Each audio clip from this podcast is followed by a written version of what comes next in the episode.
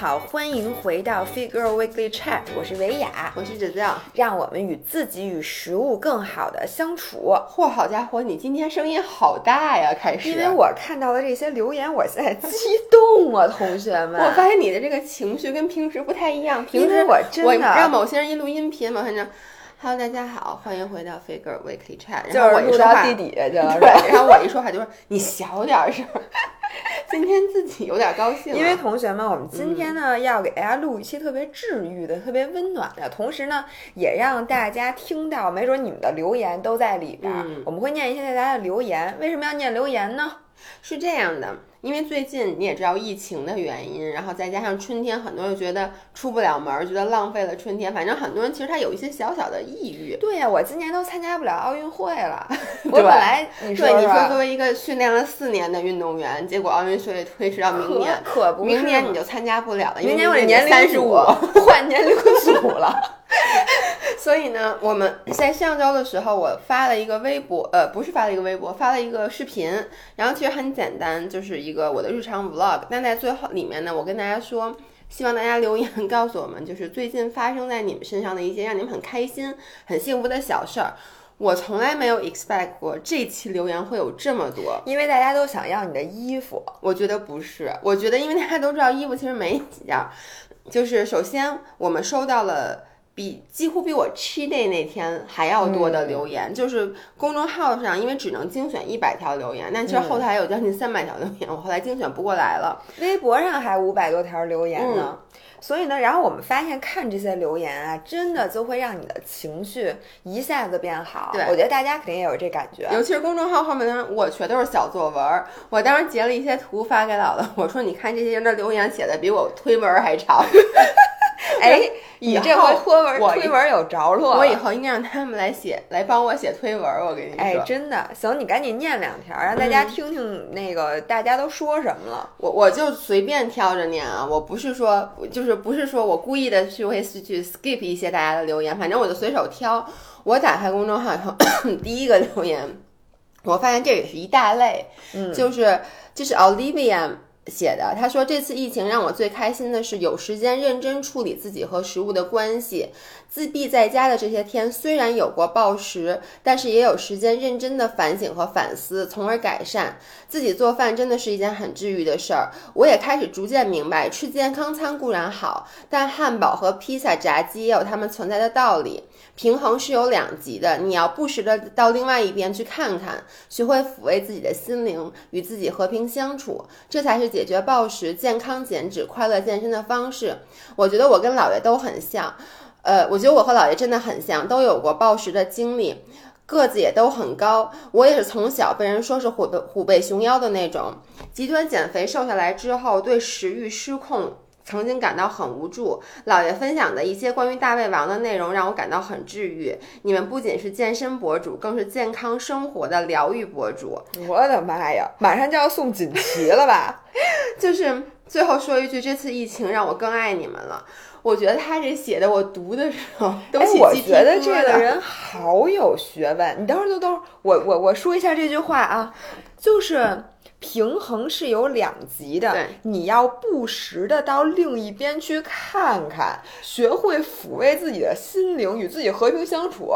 哎，我跟你说这个深了，我跟没跟你们说过，减肥它是一门艺术，知道吗？它是一门科学加一门艺术。所有能把这件事儿干好的人，他一定首先是个科学家，就是其次是个艺术家，是是哲学家。其实哲学家，就他这句话，当时 刚才我读的时候，真的会身上有 chill。因为其实很多时候，我我我经常说减肥，其实我们要经常的去，呃，怎么说呢？反复呃看看自己到底身体习惯不习惯。但是我从来没有这么认真的思考过这件事儿。就其实你要两个极端都走过的人，比如像我们，就是我们有过暴食，也有过极端减脂，有过极饿。其实，在经历了过 这两个极端之后，我们才更加明白中庸的美。哎呦，我的妈！我真的是一个。我怎么这么有学问？所以你现在如此庸俗，就是因为你两 你你见过的世面，是这意思吧？我听懂了，就是大风大浪都见过，发现还是做一个平凡的人是最好。此处应该想起一首主题曲，也就是说，其实我是可以变成一个很优秀的人的，但是我既往优秀那边走过，也往差劲那边走。后来发现平平淡淡才是真。嗯嗯，非常好，我觉得，我觉得好像有一类，你干嘛？我也要那个咳嗽。不好意思啊，大家，我刚才去去拿我的金喉剑了，因为我这咳嗽还有点本期视频不是由金喉剑赞助，大家都能听见你喷金喉剑这声。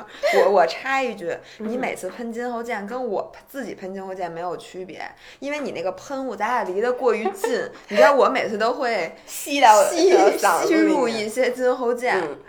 哇塞，我发现这个公众号和微博的留言。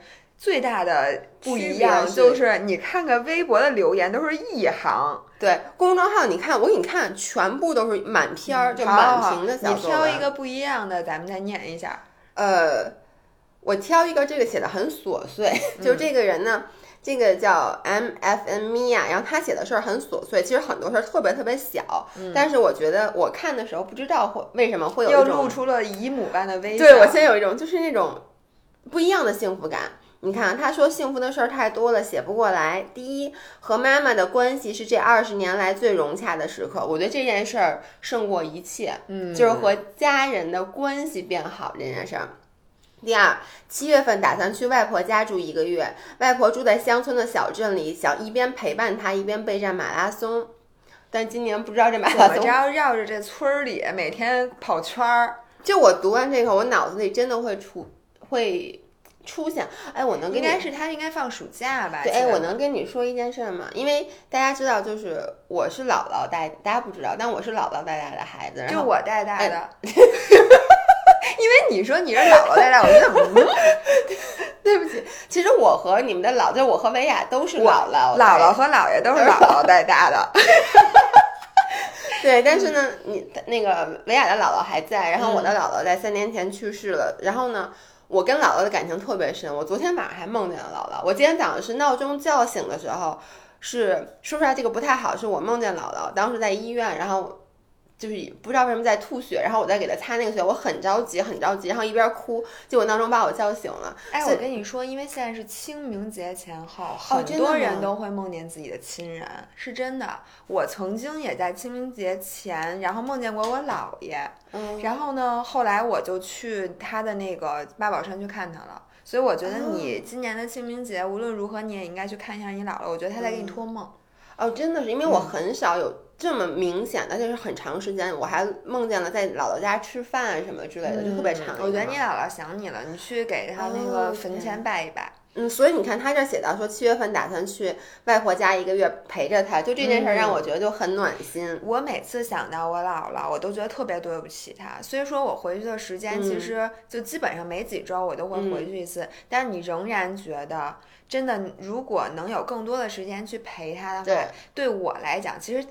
我我更需要他，比起他需要我，其实我更需要他。是的，因为我跟你说，我其实后来就姥姥去世，我最后悔，我当时特别难过，就是因为前一个周末我看姥姥的时候，我姥姥住在养老院嘛，然后我当时着急走，因为当时我们还有店，我说我要回店里，然后我姥姥还说再坐一会儿再走，然后我就说不行不行，我得回店里去上课了，这是我跟姥姥说的最后一句话，然后结果下一周，然后姥姥就去世了，所以就是。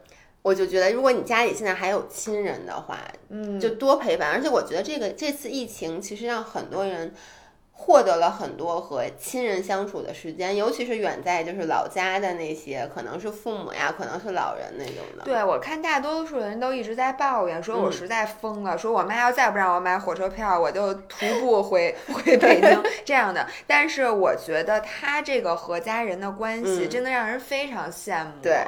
其实就我觉得就是相爱相杀嘛，但是只要都在就好，宁愿是相杀的。对，OK，他第三个说的是买了两个 BOSS 的音箱，一个跑步的时候听音频，一个放在家里给家人听音乐，就都特别特别小的事儿。然后呢，第四每个月都有了固定的零用钱，可以做我想做的事儿。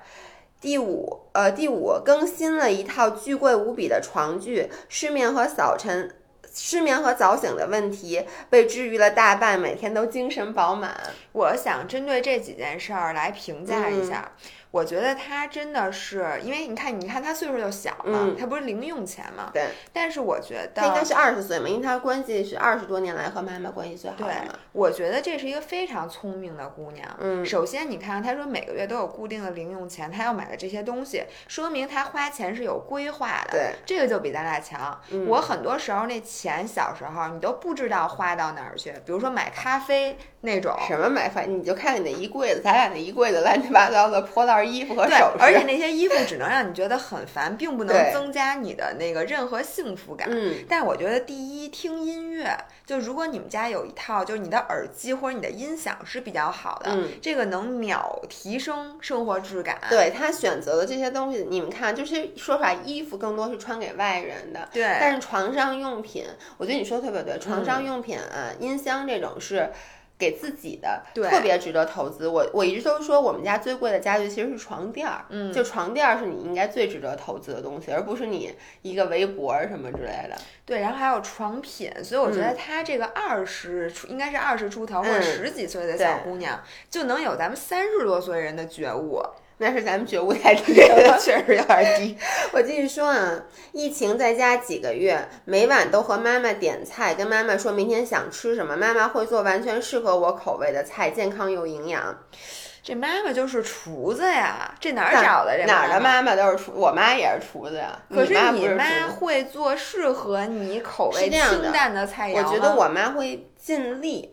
就是他，你跟他说，我说，比如说，我说你少放点油，我妈她会试图少放油，但是她少放油，依旧对于咱们来说是感觉是半锅油。但是我如果这样，我爸就直接急眼了。我说 爸，你少放点油，我爸就会说，那油必须要这么放，要不然的话，这菜我没法做。你知道我爸有一个，就是我爸每次不允许我在外面吃饭的时候，嗯，呃，就是人家问你有什么要求吗？我爸不允许我说少油少盐。就不允许我说这话，就是我每次一说，比如我们吃什么菜，然后呢，我就说我说那个少油少盐，我爸就说别少别少，然后我爸就跟我说你别让人家按照你那做，说因为人家厨师都有自己固定的那个哎，我觉得你爸说特别对，你知道那天我做一个食谱啊，其实就昨天，昨天我我我把汉堡饼做成了屎，最开始第一波，哎，你告诉我你是哪儿哪儿没按人家是这样的，我都没按照。我是这样，我看人家那菜谱，什么荣誉殿堂，还我一说切，我说我给改了，嗯，然后我就自己做，发现做出来不仅那个汉堡不能成型，它像屎一样。你为什么不按照人家的我当我自视甚高，我跟你说真的是，然后我就回想。我为什么不按人家那做？因为有一个著名的在下厨房上的大神就曾经说过：“说我这个食谱，你不要在底下给我瞎改，因为很多人在底下都会，比如说我试做的这道菜，不会看着完人菜谱，他会自己上传照片吗？然后结果他就在底下骂人家，说你看你又把我这菜谱给改了，你这样就不对。就说我们每一个这个定下来的食谱都是老祖宗智慧的结晶，或者说这个厨师经过常年累月人家试出来。”最好吃的这个味儿，你非得给人改，你说少油少盐，你说那那你就别吃这道菜了。自己在家做行不行？你就甭甭下那馆子，对吧？所以我觉得你爸说的这个是非常有道理的。咱俩为什么说到这儿了？回来回来，嗯，回来。我们这可以随时联想啊，因为这一期其实就是一个漫谈嘛，让大家听上去。结果发现一条留言都没念完。接下来啊，你看啊，说学会了写什么叫 brush 呀？啊哦，brush 是一个字体，就是我学的那个英文字体。你看人家学会了写 brush e s。可以在节日的时候写贺卡送给朋友哦。这个小姑娘好像你啊，真的好像我。就是我觉得我去年最成功的投资之一，就是当时花了二百多块钱去上了一节那个 brush 那个字体的课。结果我发现这事儿太适合蒙人了，因为只要是真的研究过这个书法的人，就知道你们姥姥写的字儿真的很烂。就因为我只上了一节课，回家买了一本字帖，可能也就练了大概加起来不到一个小时。我只是掌握了一些皮毛。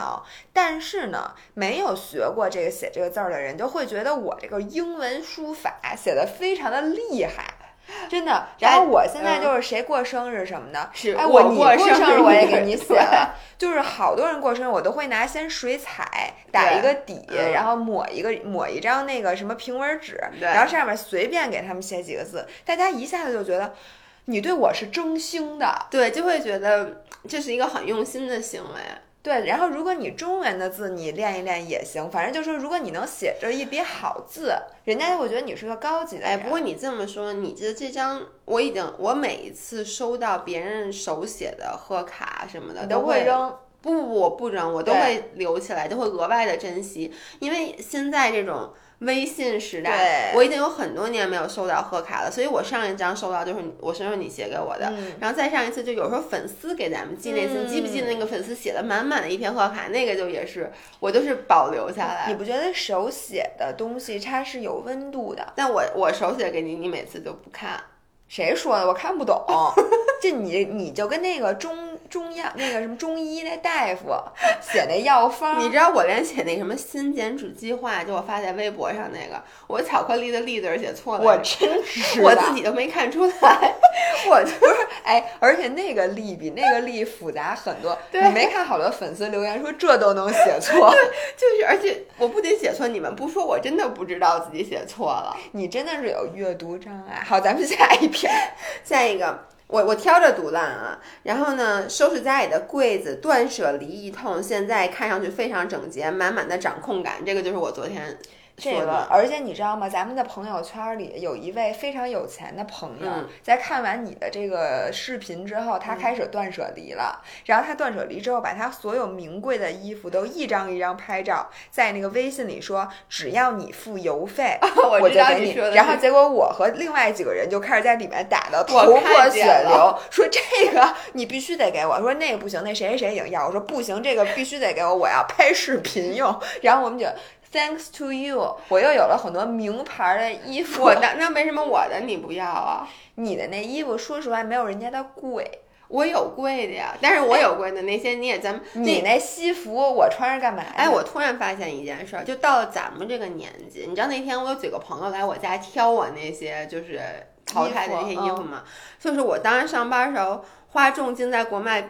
国贸底下买那什么那些 DVF 什么的没人要，大家拿走的都是一些什么小小小布头，你能想象吗？那多便宜的，就是小小短裤，然后呢，包括很多健身的服装。都被大家挑走了，反而就是那些西服，那些都是挺贵的。包括我花三千多块钱买的皮裤，我就是让大家说，你不是都求？我觉得你我真的马上就要求我了。我真的你把那皮裤拿走吧，因为那种皮裤又挺贵，你又不可能把它捐了。我跟你说，同学们，我也不要买皮裤？我跟你说，对，你知道为什么皮裤 has no given？就是我现在连膝盖都提不上来的那条皮裤。而且，就我在买皮裤的时候，那条皮裤就撕了，以至于我不得不花好几。才把它买，然后我每次穿的时候都是如履薄冰。你能明白吗？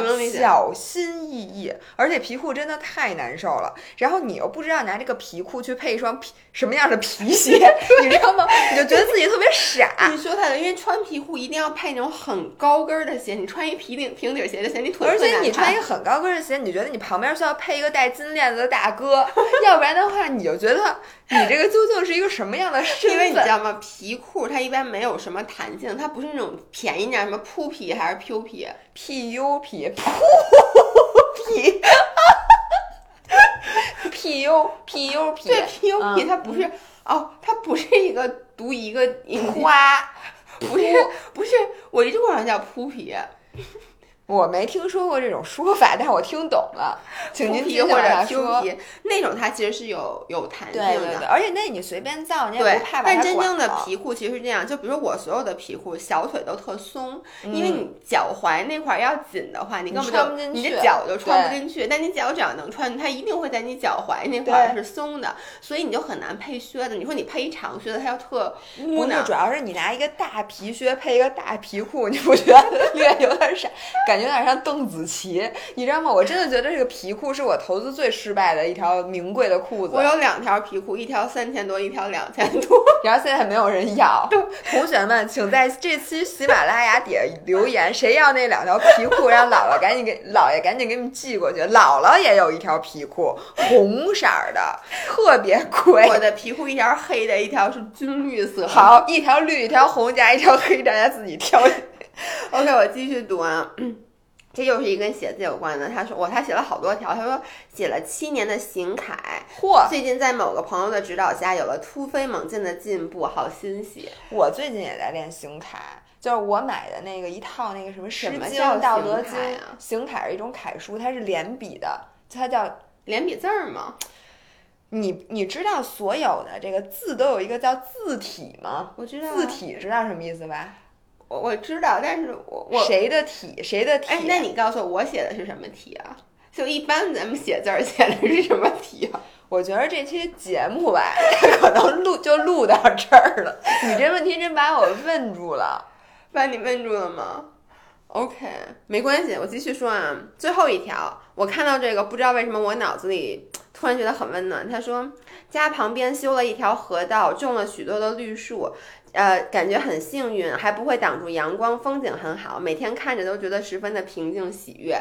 哎，我觉得这个小姑娘真的将来长大了会是一个，哎，我觉得她的这个文字功底，你别说她写的很简单吧，但是你就感觉画面感很强，画面感特别强，而且她是有一双善于发现美的眼睛。嗯，比如说我们家旁边要是这样，嗯，我可能就我不会 no，我就是我也觉得高兴。比如说，我们家现在那个卧室的那个窗外，有一棵正对着有一棵盛开的桃花，桃花树，就是你每天早上一歘一拉开窗帘，哎呦，好看！那你也可以，就是今天大家晚上看会看到这个视频，就是你买的那只假的桃花就摆在你的床头柜上。每天早上，我感觉我马上就要偶遇小鲜肉了。我们家这桃花有点多，但是我就不会把它写成如此优美的语言。我觉得是，就是你刚才说的特别对，我觉得这个。我看到这些留言，很多是很小的事儿，嗯，然后呢，就像你说，他们有一双发现美的眼睛，就是他们会很懂懂得 appreciate 生命中很小很小的事儿。其实每一件事儿你拿出来说，都是很很很感人的事儿。因为我们知道现在其实中国虽然比较好了，但其实全球的疫情是挺严重的。嗯然后呢？很多人就在抱怨说没法上班啊什么的，还有很多美国姑娘在抱怨 Coachella 被取消了，延迟到十月份了，然后就各种在网上发各种的，然后底下就有人在评论说，你知不知道西班牙和意大利现在是什么情况？就你应该真的就是觉得很感激，你其实还毕竟是在美国，就 Coachella 没了就没了，嗯，就现在其实我觉得整个。今年真是多灾多难的一年。我觉得今年真的应该重新过，就明年还叫二零二零。真的是。我们这寿命能不能给我们加一年？不是，我觉得呀，你就甭想寿命，因为你多活一年少活一年，你等你到那个年纪，你其实就不会特别 care 了。就是你，那这一年是不是从现在开始到十二月份，咱们都可以荒度？反正明年重新来。因为今年其实说实话，真的是挺荒。今年是饶的一年。你想，所有的活动都。弄到明年了哎，本来已经成都开了第一个马拉松，我就开始激动了。我说我的马拉松们要回来了，结果夸叽，体育总局又发一文，又又暂停马拉松了，因为可能是觉得怕那个第第二波高峰。对，而且我觉得就是你先看全球那么严重，你真的不能掉以轻心。是全球一盘棋，继续念。OK，这样啊，然后呢，我来。有点多，太多了。然后就我觉得最多的，我我至少看到的公众号里面最多的，其实都是很多人都是有暴食症，然后。经过这两年缓解了，比如说这个鲜肉汤圆说特别特别幸福的事儿，就是参加了姥姥姥爷的减脂营，然后并且在家人和朋友的帮助下，彻彻底底的改掉了纠缠我两年的暴食症，就反反复复两年了，我经历过一刹那的快感和无尽的后悔。他这话形容太对了，暴食就是这样，就一刹那的快感和无尽的后悔。我曾经以为我永远都好不了了，然后当现在才明白，能好好吃饭是一件多么幸福的事儿，真真的只有经历过的人才明白。所以这就是最近最开心的事儿。这个真深了，就是只有经历过暴食的人才会真的就像他说的明白，好好吃饭其实就是一个特别普通的事儿。你才会去 appreciate 说，我能坐在这儿吃米饭、吃炒菜，正正经经的吃一顿饭，并且吃完这顿饭以后不会有那种情绪上的波动，不会因为我吃了白米饭而自责，这是一件挺难的事儿，其实。哎呦，我觉得咱们这个粉丝 base 里面，这个暴食症的人特别的多。而且你知道，我隔三差五就会收到无比长的那个微博私信，然后一有一半以上的人全是和食物的关系的问题。我跟你说，这就是我那个昨天那个音频录音频的时候说的，为什么关注咱们的人好像每个人都有暴食症？我觉得。大家大部分人选择大，而且大部分人可能他不是暴食症，但是，他只是跟食物关系不好。而我告诉你，所有只要减过肥的人和食物关系不可能好。嗯，而所有的女的基本都减过肥，或者正在减肥。你别说这个了，对，你知道吗？我真的留意了一下，我每次去那个健康餐的餐厅，比如说那个新元素、Mocha Bros 什么之类这些餐厅，我旁边的人一定是在谈论这些事儿。嗯。然后就是昨天晚上，因为我和老何，然后后来就去新元素吃饭，然后我们俩刚坐下，旁边就有五个女生坐在那儿。哟，他们能坐一桌吗？是不能的，他们得对，但是他们违反了防疫的规定，这里面我要谴责他们。他们坐了一桌，然后就一直在说，就整个在我们吃饭的整个过程中，他们五个就一直在说减肥的事情，然后我就能深深的感觉到，他们五个是一种互相嫉妒、互相试探，呃。又想，就是和食物的关系都非常不好，然后又特别强烈的想知道对方是怎么瘦的。对，而且说白了，就比如说有那种几个女生一起出去吃饭，然后比谁吃的少。就比如说我点了一个牛排套餐，然后你点了一沙拉，嗯，我就可能想把我的牛排套餐也换成沙拉，因为我觉得比谁吃的少。因为其实也不是比谁吃的少，而是就觉得，哎呦，你吃这么少，那你就该比我瘦的多了，那我也吃沙拉吧。哦。就你真的就是有这种心态，就说白了，别说别人，我跟你出去吃饭，为什么我不爱跟你出去吃饭？就是可以说是因为跟你吃饭不香，因为你吃的少。还有一个就是这方面的压力，就是其实本来我能够比较坦然的说，我吃的挺多的，但是呢，当你坐在我对面吃的比较少的时候，我就会觉得你身材那么好，那么瘦了还吃那么少，那我还吃这么多。我我我配吗？不配，就是会有那种心态。但是你知道吗？昨天那个里边最瘦的一个姑娘点了一大堆吃的，然后就在不停的说：“你吃点儿，说你不吃不行，说因为那个怎么怎么怎么着，你不吃没有蛋白质，什么没有营养。”那个特别瘦的姑娘可能自己天生就不容易胖，我觉得。然后她就，然后其他的人就那种又想信又不太信。哎，但是我能说我很烦，我也很反感这种人。就是劝，劝劝别人吃饭。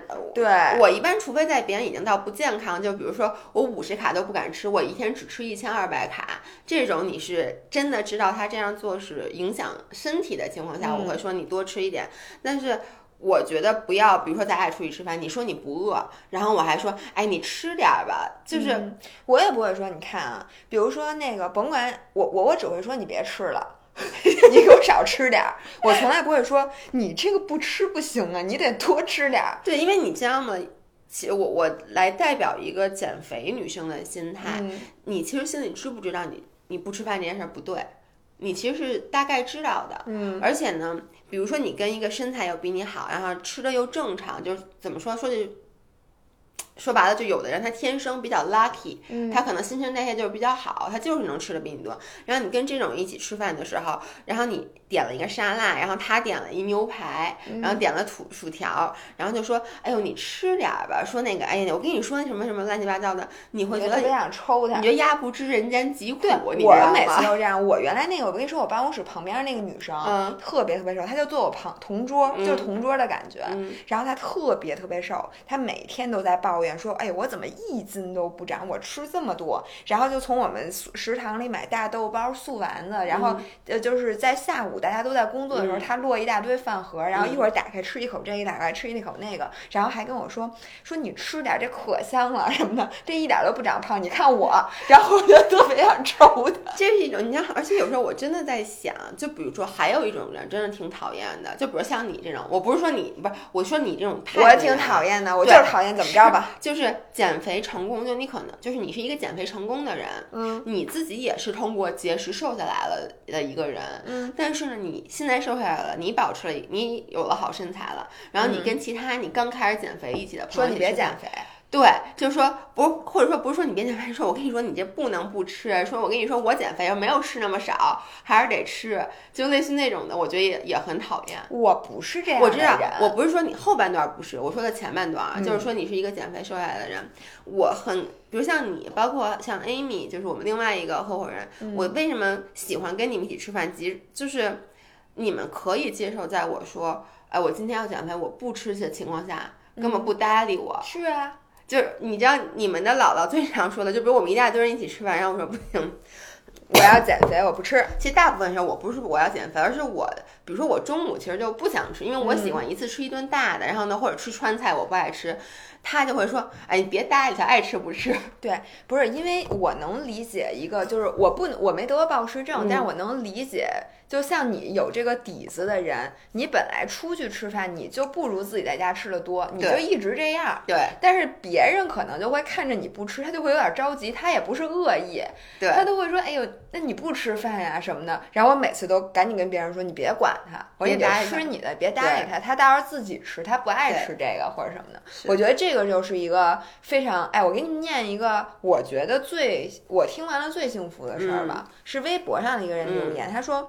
我最近最开心的事儿就是，我前天成功把我家房子卖了，换了个环境很好的花园洋房，哈哈哈哈！我真是发自内心的开心。哎，这个是我看到五百六十七条留言里，我觉得他最值得开心的，我特别想给他置顶。我我看完以我听完以后一点都不开心，因为你没换花园洋房，耳机都掉了，就是。这种人吧，你知道，一般人就是希望你比我好，但就不希望你比我好太多。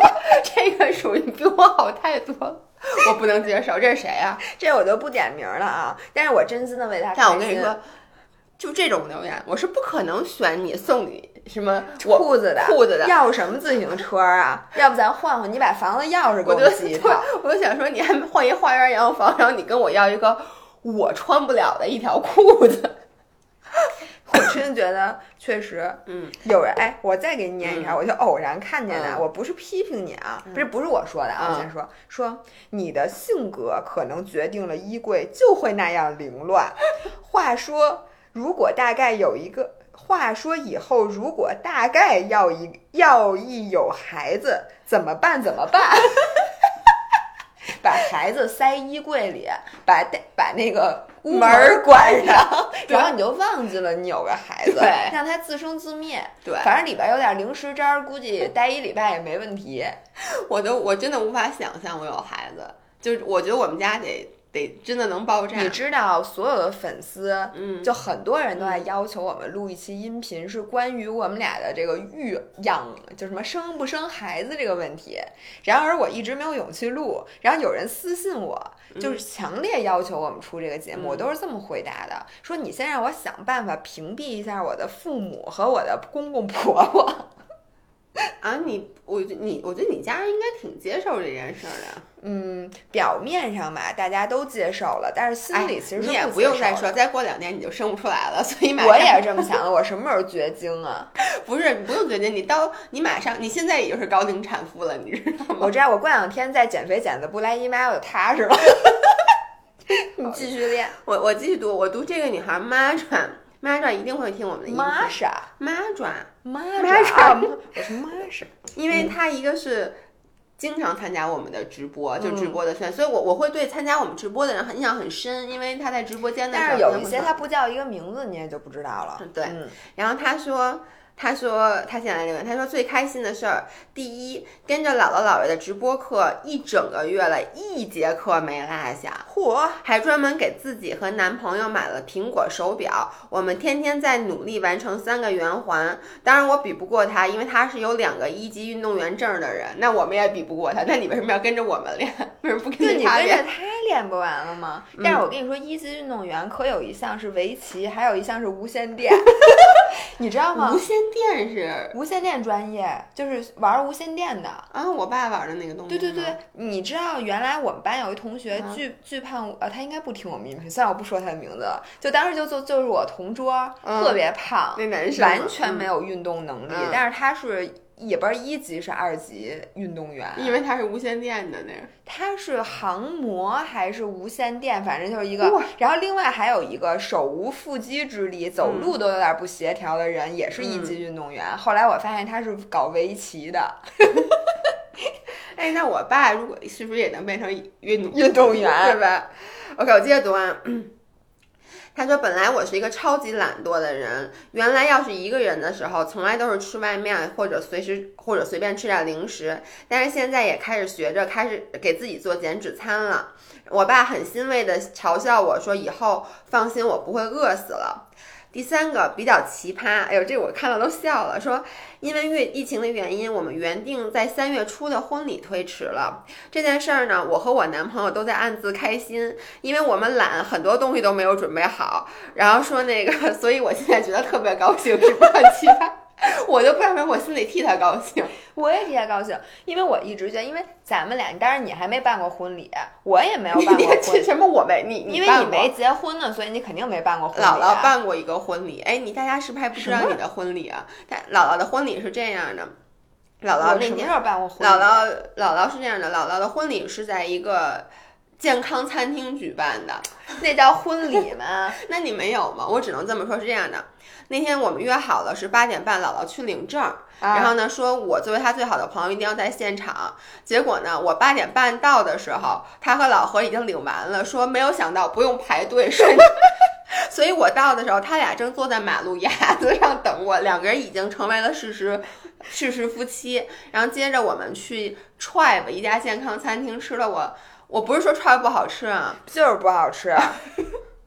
那天的早饭，那天的早饭是个 disaster，吃了我这辈子吃的最难吃的早饭。这个就是姥姥的婚礼，那个只是请你们高兴高兴，让你们知道你们见见结婚证长啥样。但是后来是一个婚礼，你都没有请过我吃饭。哇塞，我天天都请你说来草莓，你吃多少？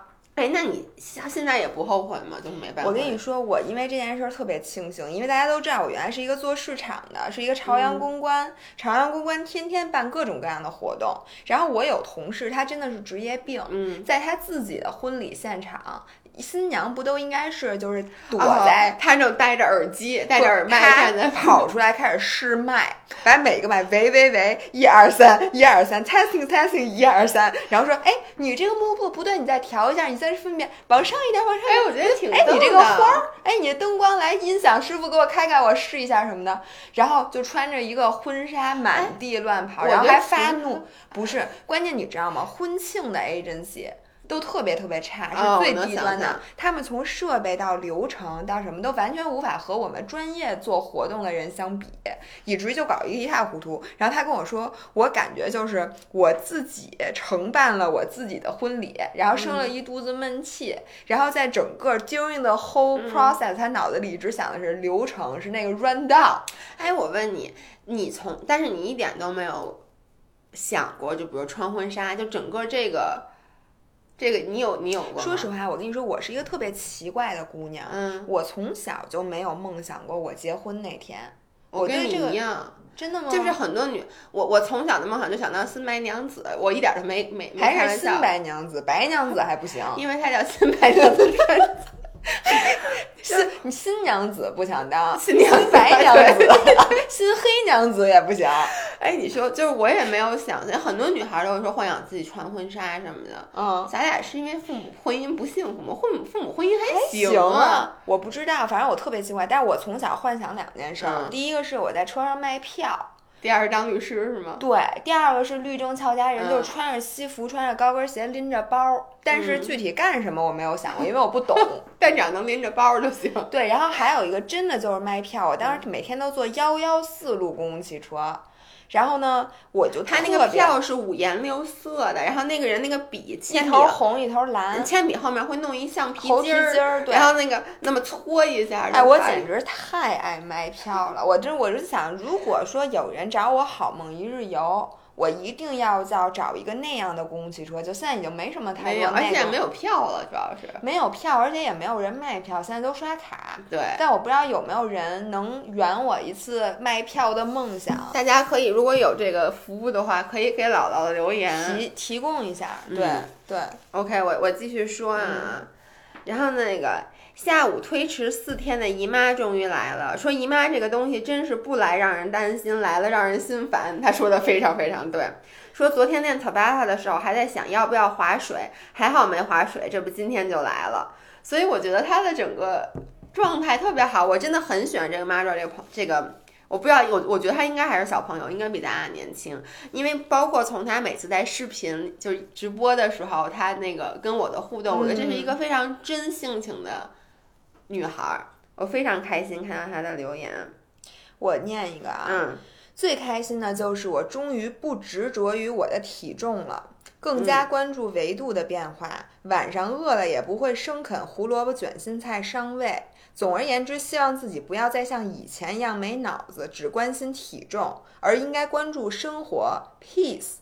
然后下面当然他留下了他的那个 size。嗯，我觉得这个呀，真的挺不容易的。对，说实话，就是咱们俩每天都跟人说说你不能只看体重，然后不关注自己那个什么，因为大家都知道，其实体重。嗯，它是一个玄学。对，很多时候你明明瘦了，体重会长；你明明胖了，体重还会降。对。但是呢，我们俩其实还是挺执着。就像你昨天一见我，跟我说我今儿特不高兴，你给大家讲讲。哦，对，因为就是我昨天早上起来发现我体重到了一个新高。其实我不是不高兴，我呃，我是新高，就是体重很高。我昨天早上起来，但你知道吗？就是我不是不高兴，我是愤怒。为什么还是不不是？它跟不高兴不是一个一个情绪，是因为大家知道我周末其实吃两天很惨，吃的就是不是周末就上周就拍视频那两天，就不管我晚上吃没吃零食，我觉得我白天受了遭了很多罪。然后呢，其实我昨天早上起来呀，我称体重的时候，我知道我体重会升，是因为前一天晚上我也是，我不是我睡不好觉，我半夜起来吃了红薯，吃了面包嘛，嗯，它一定会吸水。但你知道我为什么？呃，我昨天的心情是怎样？因为昨天咱俩要拍一个 cheat day 吃东西的视频。嗯，如果那个视频在我体重低的时候，我会拍的更加心安理得。你能理解我那种心情吗？就是我会觉得我体重已经，比如说是一个很高的体重了。然后呢，你这个时候让我去拍一个吃 cheat day 的视频，而且最重要的是那些食物不是我来挑的。就不是说真的我自己吃的，我说我就要吃这个糖花卷儿，那我为了它，我什么体重我都愿意，就是一些有点算是工伤，你知道吗？所以我就会心里面就是忐忑加纠结的那种。所以我跟你说，这个没有人能够说我完全不 care 体重，只有极瘦没有胖过的人。所有减减肥过、经历过体重波动，尤其是患过暴食症的人，你说我。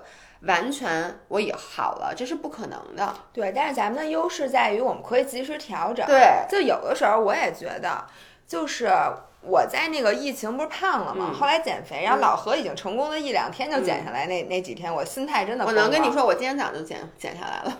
哦，对对对，就其实就是因为前天晚上半夜爬起来吃了那个红薯和面包，所以就是你应该下午称，你就不应该那天早上称。对，说白了是。对，然后我就在那几天心态就很崩，因为我发现我比他吃的少，我比他练得狠，然而他那么快就瘦下来了，我一斤都没有瘦，然后我就特别的生气，我就每天就是跟这个体重较劲，但后来我很快的就调整了下来，我就用我教育你们那套教育了我自己。然后我就会发现，我原来是这种人，他就是体重变化的很慢，我必须要坚持大概两周的时间才有变化。然后两周之后，果然它就有变化。而且你当时也跟姨妈有关系。其实我觉得这个真的就是说说一套做一套。比如说，你说我知不知道，在姨妈期的时候，女生的。体重会浮动，你就这么说吧。昨天早上起来，我知不知道那个是水重？我非常清楚。但是你还是难难过，不是难，就我还，但是我还是心里就气愤，因为我接下来还要去拍一个 cheat day，我就会紧张。对我就用紧张这个词更好。就是你，你知道，就在你体重已经到一个制高点，你说你今天的工作就是再去吃一些高热量，并且你可能还不太爱吃的东西，你就会想 what the fuck，对不对？所以我就好像讲，我真的很清楚那个是水，那个是水状。嗯。然后呢，所以我今天早上我起来也好，我就。因为我昨天晚上没有起来，半夜爬起来吃那个什么。你昨天并不需要。对，所以我就很，我就我想，我就想，我今天昨天可能确实吃了不少零食。我想，那我今天早上体重最差最差跟昨天一样，结果发现比昨天就一下就轻了一公斤。就你就会发现，其实事实谁都清楚，但你的心态呢又没有那么容易调整。所以呢，他写这条说明他真的做的很不错，嗯，对他高兴，特别高兴。OK，我来读一个啊。近期最幸福的事儿，这个是我特别喜欢听到的，是在家里和妹妹、妈妈一起组成了减脂团。坚持每天健康饮食，每天运动，到今天是第二天，第二十天了。每个人都有瘦大于等于五斤。更重要的是，我们三个人的饮食方式慢慢转变，变得更加健康，而对运动的态度也变成了享受。特别是妈妈，妈妈一直觉得自己胖胖的，所以不爱打扮。嗯，然后这次因为瘦了十斤，她意识到原来自己也是可以变美变瘦的。跟亲爱的人一起做运动，真的是一件太棒的事情了。哎呦，特别感动。哎，我都不知道该说些什么。我觉得这简直太美好了。就是我觉得他说妈妈这个很对，就是很多我们的父母，就是我们这一辈的父母，就是咱俩妈妈还好，就属于比较还比较关注外貌。但我知道我周围有很多，比如像我男朋友他的妈妈，就是因为他们那个年代也没有好看的衣服什么的，所以他就不觉得。外貌是一个很重要的东西，然后久而久之，他也他会形成一个觉得我好不好看无所谓，嗯，就是或者，而且我觉得这是中国人，就是老太太都觉得我是老太太了，我还好看干嘛？我觉得不是的，就是我去韩国，给我最深的印象就是走在大街上的每一个老太太，她不一定好看，但她都很精致，嗯，不会。说咱俩当时是穿的最邋遢，当时咱俩也是大街上最丑的。咱们的脸，但是我就说咱俩出去穿的其实都很邋遢。然后呢，包括在北京，比如我平时出去，比如说我就随便逛个街什么的，我会就穿的非常邋遢，一点都不会穿好看的东西。而且我平时经常也会就不化妆啊，就无所谓。但你看在韩国，每一个老太太出门真的是属于那种倒垃圾都要化一个好看的妆。我觉得这个真的是仪式感，嗯，就他们没有丧失对生活的热情。对。嗯，所以我我这点必须要那个手动给我婆婆点个赞，因为我婆婆那天突然就说，因为那个我就说我又收到好多衣服什么，我得收拾衣服，我婆婆就说好，我现在在这立个志，嗯，因为我现在穿不下，她穿不下我的衣服，对她不就穿我的吗？她说她现在要开始好好减肥，然后以后要捡我的衣服穿。然后我就觉得，但我的他都能穿，对吧？对，你的他都能穿，对。然后我就觉得，她这是一个对生活有满满的热情和期待的女生，而且她，你知道，她收到你那包衣服特别高兴，就立马就打开一件一件的看，一件一件穿上试。然后你看着她，你就觉得她就是那种特别幸福的感觉。就跟我妈，我我爸我妈从来不运动这一辈子，然后呢。大家可能看到前段时间我们那个视频，就测试家里那个健身器材嘛。然后呢，我我爸我妈有点也有点戏精，他们那个自行车，我觉得都有点是因为咱们说要去拍视频，他们说那我觉得器材不够，再买一自行车吧。但是你知道吗？对咱们公司，对，从此一发不可收拾。我妈后来又买了，你知道我我妈买了仰卧起坐，把脚勾在上的那种，哦，那个架钩子有一个吸盘吸地上那种，是吧？我妈就买了好多东西。然后上周末我回家，我妈就说：“哎，你教我做仰卧起坐吧。”然后我妈就是让我把我的整理出来的运动服好多都给她了。然后我妈现在我每次回到家，我妈都穿的运动服哦，就是那种，而且我妈就是每天就是下午什么蹬半个小时自行车，晚上划多少下船什么之类的。这个运动真的能让她整个这个状态一下就会不一样。对，因为我觉得像咱们父母现在如果退休了那种，就真的是没什么事儿可以干。然后现在广场舞又被禁了，你又不能去。外面做很多运动，所以在这里你说到这儿，我决定给我妈也买点好看运动服。我发现对女生，可能对多老的女生，是不是也能穿我的呀？我不知道，下回可以试试。就是对多老的女生，你给她买好看的那个衣服，可能都会刺激她有这个仪式感。对，哎，我再读一个。这我真的不是夸咱俩，说就是夸我说吧。最开心的事儿，因为遇到了你们，让我变得不焦虑，和我女儿的关系越来越好。带着女儿一起来看你们，我自从认识了你们，你们推荐的书我一本本去看，真的提升好快啊！请让我自我表扬一样一下，因为看的书够高级，让我成为一个知识有点渊博的人。和人说话常得到别人的肯定，真的是要多看书。这一点我那个最近就是感触真的有点大，因为疫情期间你实在是闲的没事儿干。我最开始啊，我就每天都看美剧，后来我发现美剧真的是有点它的能量，我讲我能说它的能量密度很低吗？你知道是什么意思吗？就它的笑点。和或者说他能给我的这个启示，其实非常的分散。你可能看三个小时，你觉得只有其中十分钟你是真能特别 enjoy 的，其他两个多小时你都在等待下一个高潮。这就是为什么我看美剧都是跳着看的，就你不能接受的那种看法。哦，对，但那我又不知道哪儿是高潮，你给我跳着跳过去咋办？就跳跳跳就啊，差不多。就你你会知道，就我我觉得这段节奏很慢，我都会直接把这。我 没没我没有这个能力。但是我后来我发现，书真的是一个它的营养密度啊，营养密度，它的营养密度比电视剧要高太多的东西。那是前三章，我觉得。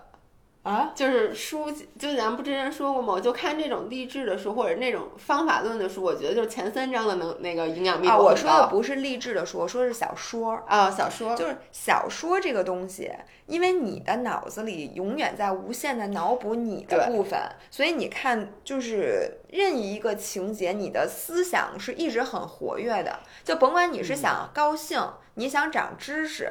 还是你想怎么提升自己？我觉得看书都比看电视这种东西，就是营养密度更高。因为我是你也知道，我不爱看那种特别正经的书，我都是看小说。我觉得小说就对于我来说，我没有觉得电视剧的营养密度很低，是因为我会跳。嗯，所以呢，我看剧看特快，一个比如说那种一个小时一集十三集十三集的剧，我一般一天就看完了。我看我可能两个小时就把十三集看完，真棒！然后你还能接上，对我能接，因为基本上你知道，尤其是美剧，它的节奏就是很慢的，你知道吗？嗯。然后呢？但是看书，我觉得最好的是，我是一个双鱼座，我的想象力其实很丰富，嗯，所以我在看书的时候，整个就比如说，其实书最好就是作者可能给你构建了一个很小的屋子，但其实你在这个屋子外，你能你的想象力是能打造出一个世界的，而电。哦，我真是一个有文化的人，不好意思。文学评论家上线了。而且你知道电视剧其实它就会比较框死在那儿，这就是为什么凡是有电影及有书同时出现的这些东西，比如说有一电影说是根据书改编的，我一定会先把这本书看完了，我才就会会去看这。然后骂开始骂电影，因为觉得怎么拍都跟你想的不一样。一般情况下是的，但是你知道一旦你看过这个电影，你再去看书的时候，你就会发现你的想象逃离不出那个电影的对，因为这个连这个人他哪儿长什么样都告诉你，他穿什么衣服都告诉你，他完全你就想象不出来了。对，我觉得看书这真的是我，他说这个话说的我非常的开心。然后我发现啊，最近还有一个，我我给你读一个特别开心的事儿啊。我最近因为，嗯，对不起，我最近因为疫情交了个男朋友，一个因为疫情关在家，天天跟朋友，哎，我看哦，等会儿。因为疫情关在家，天天跟朋友圈里某个男医生聊天儿，竟然发现我们那么能聊得来。因为疫情哪儿也不能去，隔着口罩遥遥相望，对彼此的思念都加深了。于是就慢慢的就好了。希望其他小朋友加抓住疫情这个时间，赶紧找到自己对的人，赶紧在朋友圈里看看有没有男医生啊、男律师啊 什么之类的。是的，这这属于网恋吗？这当然属于，我觉得现在。没见着面呢呀，现在还。我特别觉得，就是疫情期间，大家和男朋友都还互相认识吗？都还联系吗？嗯，我觉得疫情是这样的，我我至少看我周围的人啊，分两部分，一种就是像就像咱们这种，嗯，就是。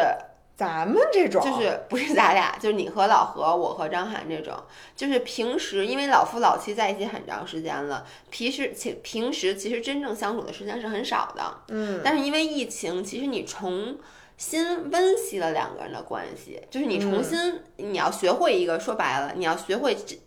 新的跟他的相处模式，因为之前你的相处模式就是每天下班吃了吗？然后呢，一起吃个饭可能，然后就睡觉了。然后现在你其实一天二十四小时待在一起，你要重新跟他沟通。说白了就是，我觉得大家如果有那种相处，比如说五六年、五年以上的这个伴侣，都会发现你们之间的沟通其实变得很少。这也不是一个坏事，因为你就是很了解对方了，就是。对方一张嘴你就知道他要说什么了，所以就很多沟通就变少了。但是因为这次疫情就变好了。还有一种就是分崩离析了，就因为这个事。我好像后一种更多，就是我那天看专家说说那个疫情结束之后，那个离婚率约离婚的人特别特别多，是往常的多少多少倍。是不是也是因为之前这？第一个季度没让人离成啊，本来我不知道他这怎么统计的，但是最开始大家不就在预测嘛？大家预测这个疫情结束之后离婚率会增还是会降？嗯，然后呢，最后发现现在是会增。我相信他是不是已经排除了这个因素？我觉得没有，因为我其实那天反而听到就说好多准备离婚的人，因为疫情两个人在一起，结果又决定不离了。那我觉得这绝对是个好消息。嗯，还有吗？我再念最后一个，因为咱们这个节目马上要结束了。今天咱们这个节目啊，我我觉得一大类就是关于换工作和学习的。嗯，然后呢，有很多，这边有就是有这个这个孩子说哦，Here's the love，Here's the love，也是经常参加我们那个。线上的课程的人，近期超开心的是，本来打算年后换工作，都已经看好了新工作，却因为疫情的原因搁置了，很沮丧。没想到因此遇到了难得的公司内部转岗转岗机会，歪打正着，得到了一直非常向往的工作机会。就这种还挺多的，就是我刚才还还有那个大四狗拿到 offer，什么考研考上了，然后论文终于写完了这种。我在这里面也想安慰那些，因为我相信今年的就业率肯定是不容乐观的。就跟其实我们俩毕业那年，就是咱们俩正好赶上那个金融危机，我们俩毕业那年赶上金融危机，当时你真的。你觉得人生都灰暗了？哎，但是你还是好的。我我你你先说你的。我其实当时特别惨。对，你先说。我觉得就是当时你就觉得你本来认为你一定可以手里有很多个 offer 让你去选择的，最后发现你其实没有什么可选择，你就很仓促的就赶紧定了。然后那个时候你就心情会非常非常沮丧，你就觉得跟就跟高考失利一样，你觉得你这一辈子一个非常重要的事情就被这个社会可能给 miss 了。哎，我问你，你当时的那个工作等于不是你的 first option，对吗？我没有什么 option。就是，但你很幸运，你属于在咱们那，因为那年真的很差，你属于毕业的时候。然后我想说，就是我当时的感觉就很差很差。但是等我到今天再回头看，我想说一句话，就是上帝自有安排。Exactly. God has a bigger plan. 就你看，你你本来你觉得你现在特惨，就跟那天我听日坛公园说有一哈佛的那个人，他最开始学的是化学，后来呢，因为那年赶上他赶上九幺幺，他去申。学校人家不给他签证，等于就没读成，然后一下浪费好几年。后来他就学梵语，然后就学到伊朗你知道学波斯语什么的，然后一直一直转到了今天，你就会感叹这个命运真的是很奇妙。对，让你再返回去，你也不希望他得到改变。是的，因为你知道，你刚刚说特别对。其实我在大学毕业的时候特别特别惨，因为当时。美国和加拿大那边的金融危机真的非常非常严重。我们是很多人可能不知道，我是零，咱们是零八年毕业，对吗？那我是零九，哎，嗯。对我比你晚一年了，因为出国。我跟你说，我当时特别惨。我出国那年，因为非典耽误了一年。就本来我应该是在高二毕业的时候走，直接到那边直接上高三，然后就正常很正常的，然后接着上大学。结果呢，在我申请签证的时候，非典来了。于是呢，所有的就跟现在一样，所有的那些国外就把什么都关了嘛，就不允许申请了。于是导致。因为你开学是按学期的，不是说我这边晚俩月就晚俩月，于是导致我晚了一个学期。那你晚了一个学期，你等于晚了一年，所以我在那边高三上了一年半，而不是一年。但是这件事啊，当时我就觉得。特别特别惨，我就觉得你浪费了生命。就真的你会，因为在那个年轻的时候，说实话，我年纪越大越不觉得自己在浪费生命啊，反而是年轻。干嘛都是浪费，因为 对，反而年轻的时候你真的会觉得自己浪费生命。但是呢，后来我又想，幸好我在那边读了一年半的高中，因为说实话，很多小孩出去如果只读一年高中，你。考不上你特别想上的大学，因为你出去以后，你 culture shock 各种 shock 就需要有小半年的时间，然后你的语言你想完全的适应，其实都需要时间，就导致我。因为有因为非典，我在那边读了一年半的高中，比别人都要 ready，所以我申请大学的时候特别的顺利。嗯，然后呢，结果我在大学毕业那一年又赶上那边最严重的那个金融危机。我是学金融的，所有的投行和咨询公司都关了。我记得当时我真的是哭，嗯，就因为你就觉得我花了四年，而且当时留学很贵很贵，花了这么多钱，你毕业，你知道你毕业，如果你找不到工作的话，你就只能回国。然后呢，就确实就没有找到任何相关行业的。然后，但是好巧不巧的，我就说，那我这一年我就是自己干点什么，然后随便干点什么。然后呢，待一年，第二年我再申请。结果第二年在申请之前，我就做了一个决定，说，哎呀，回国先实习一下吧。所以我就彻底回来了。你就想，如果当时没有遇到金融危机，我想我可能真的就找了一个。一个银行什么之类的。但是呢，我看到我周围所有的学金融的朋友，最后在那边真的可以说是找到了一个当时的 dream job 的人。他们现在，我不是说。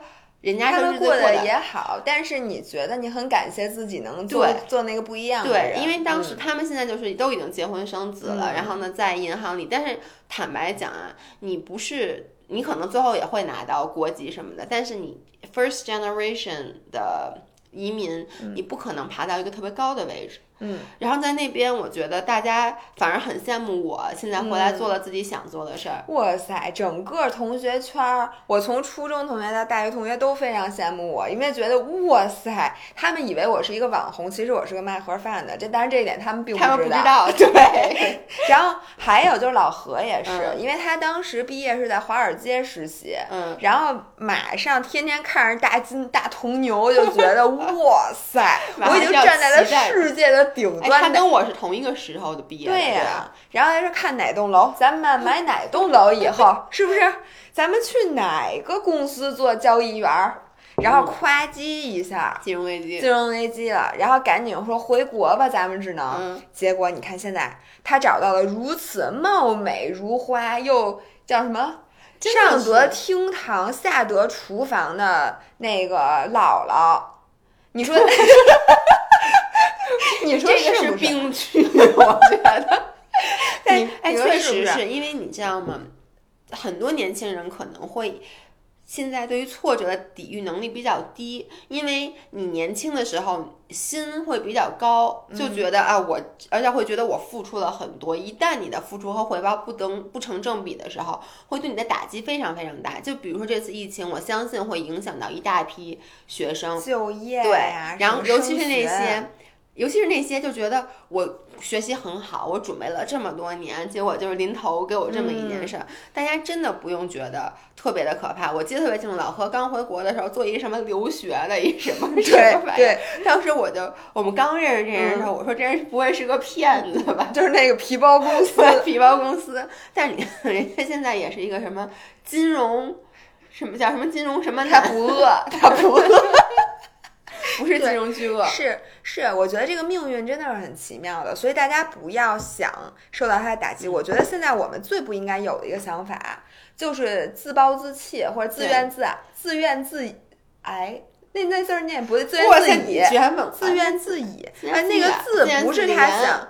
不是那个爱爱字，然后他我记得它是一个特殊的读音，我对不起，我暴暴露了我的那个高中毕业证是买 的，反正就自怨自艾吧。一会儿我一会儿我录完节目我查一下，因为只要你这种心态，你就真的开始失败了。但只要你的心态还是积极的，你相信你的人生不会因为这件事情受到影响。如果受到影响，也一定是好的影响。而且你相信影响了所有人，everyone，轮不到你抱怨，好不好？永远有比你。惨的，对，就是说我们一直我们俩是特别不相信成功学的，对。但是我相信一件事儿，就是只要你抱着一个积极的生活态度，嗯，你其实就很成功。因为你在任何你不成功，你觉得自己在家天天说我牛逼，我成功，你觉得你也成功了呀？成功这件事儿真的不是别人给你下的定义，就你看很多人表面上很成功，但他其实特惨，最后还自杀了。很多什么 韩，对，我觉得咱俩说这话特别酸，不是。就是比咱俩有名的人家不幸福。不是你看韩国明星，就是最后特惨，就是大家觉得他很光鲜，但他其实有抑郁症的折磨。但是还有一种人，比如像我们这种，我们就觉得自己特别红，我们觉得自己微博留言五百多条，我操牛逼！不是你还得乘以五呢，一个人是五个人，你忘了？哎，同学们，说到这儿，我们的这期音频节目结束了，请大家继续让姥姥姥爷觉得自己成功，觉得自己红下去，好不好？你们一个人是五。五个人，你们可千万别忘了，你们赶紧去给我们留言，别他妈废话。那今天就这样吧，咱俩还得赶紧去开会呢。嗯，好的，好，那今天我们就录到这里，祝大家周五愉快，下礼拜见，拜拜。